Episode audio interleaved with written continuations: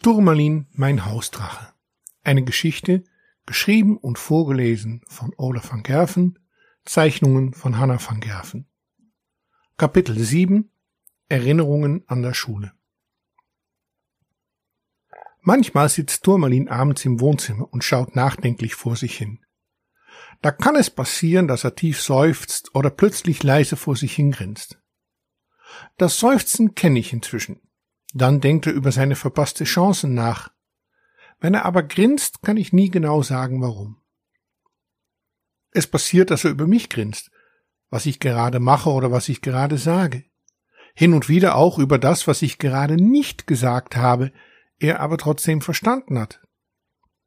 Grinsen ist aber immer ein Anlass nachzufragen und, wenn er gut gelaunt ist, erzählt er dann auch. So auch an diesem Abend. Ich saß in meinem Sessel und schaute aus meinem Buch auf Turmalin. Er grinste, nicht wenig, sondern breiter als breit, und ich legte mein Buch weg. Was geht gerade in deinem Kopf hervor? fragte ich, sorgfältig das Wort Denken vermeidend, denn er meinte, dass ich Denken nicht als einer seiner Stärken sah und ich ihm dann nicht ernst nehmen würde. Ich dachte gerade an meine Schulzeit, sagte er, wobei festzustellen ist, dass er selbst durchaus den Begriff Denken benutzte für das, was sich in seinem Kopf abspielte. Und an was genau? Ach, damals, als unser Lehrer kam. Das war wirklich ein schöner Tag. Da wurde es erst richtig gemütlich und spannend. Der konnte erzählen und erzählen und ganz nebenbei haben wir dann doch ganz viel gelernt. Zum Beispiel über die Geschichten der Drachen einer meiner Ur-Ur, weiß nicht wie viel Uronkel ist zum Beispiel sehr berühmt geworden, sei es auch aus einem traurigen Anlass. Welcher Onkel meinst du denn? fragte ich. Onkel Quinctilius, sagte er. Quinctilius? Genau, sagte er. Sag bloß, du hast noch nie etwas von ihm gehört. Nicht, dass ich wusste, sagte ich ehrlich, er wurde leider getötet von einem Mann namens Arminius. Vielleicht sagt dir das etwas.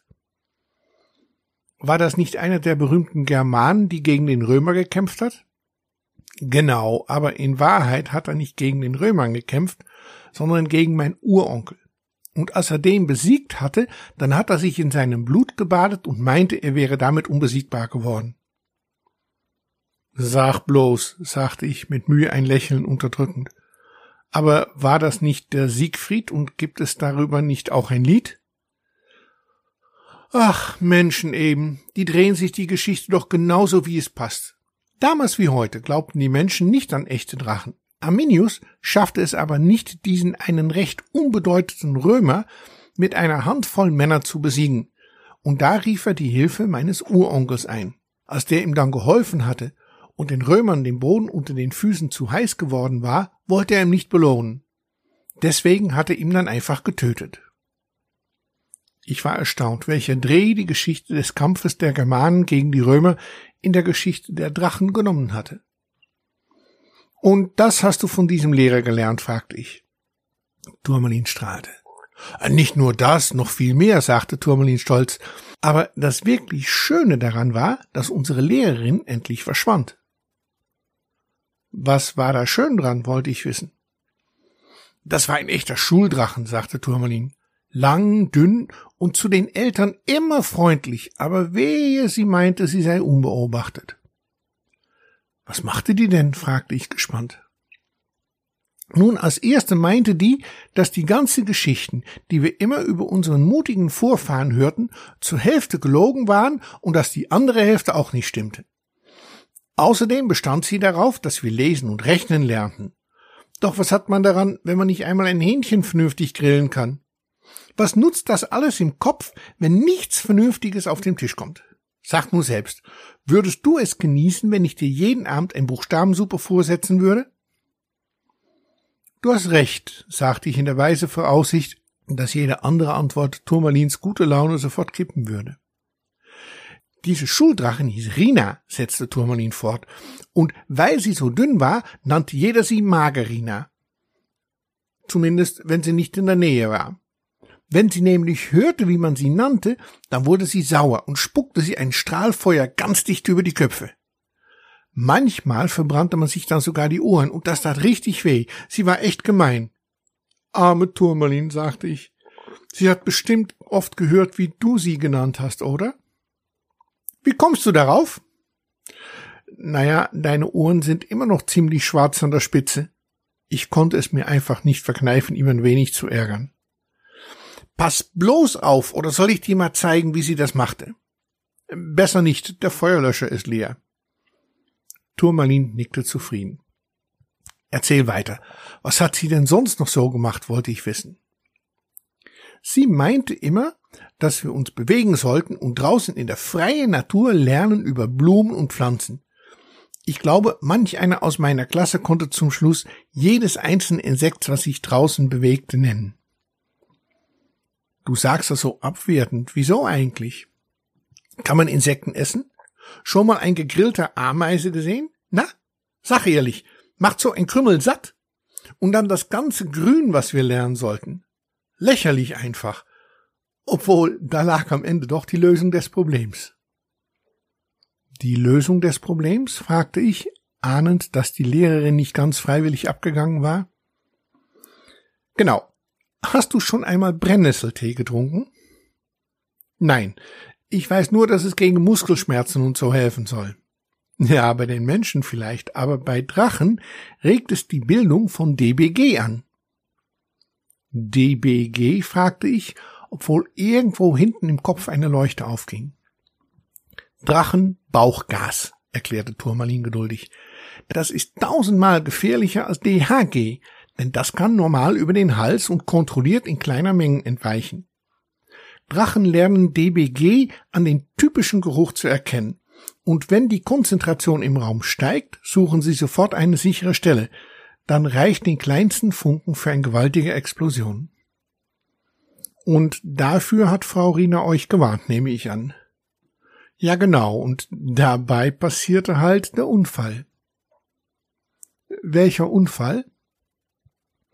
Da gab es eine Flasche mit Brennnesseltee-Konzentrat für den praktischen Unterricht, erklärte Turmalin. Eines Tages bekamen wir dann allen eine Trinkflasche und sollte eine Lösung von eins zu tausend ansetzen. Dann gingen wir auf dem großen Feld hinter der Schule und sollten wir ein nach dem anderen unsere Flasche leer trinken. Die Lösung war so sehr verdünnt, dass es nur ganz wenig DBG gab und das Schlimmste, was passieren konnte, war ein etwas stärker riechende Körperentlüftung. Richtig gefährlich sollte das nicht sein. Und der Unfall? Immer wenn es etwas zu schleppen gab, musste ich das machen. So auch an diesem Tag.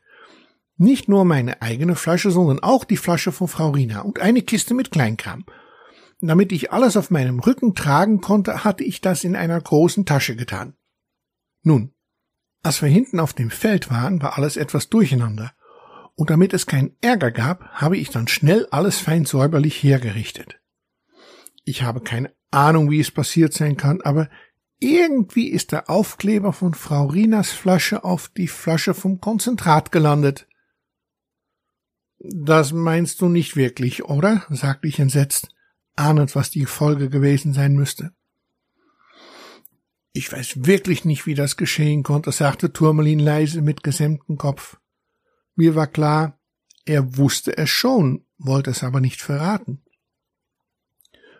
Und was passierte dann? fragte ich. Frau Rina nahm als erste ihre Flasche und trank den auf einmal leer.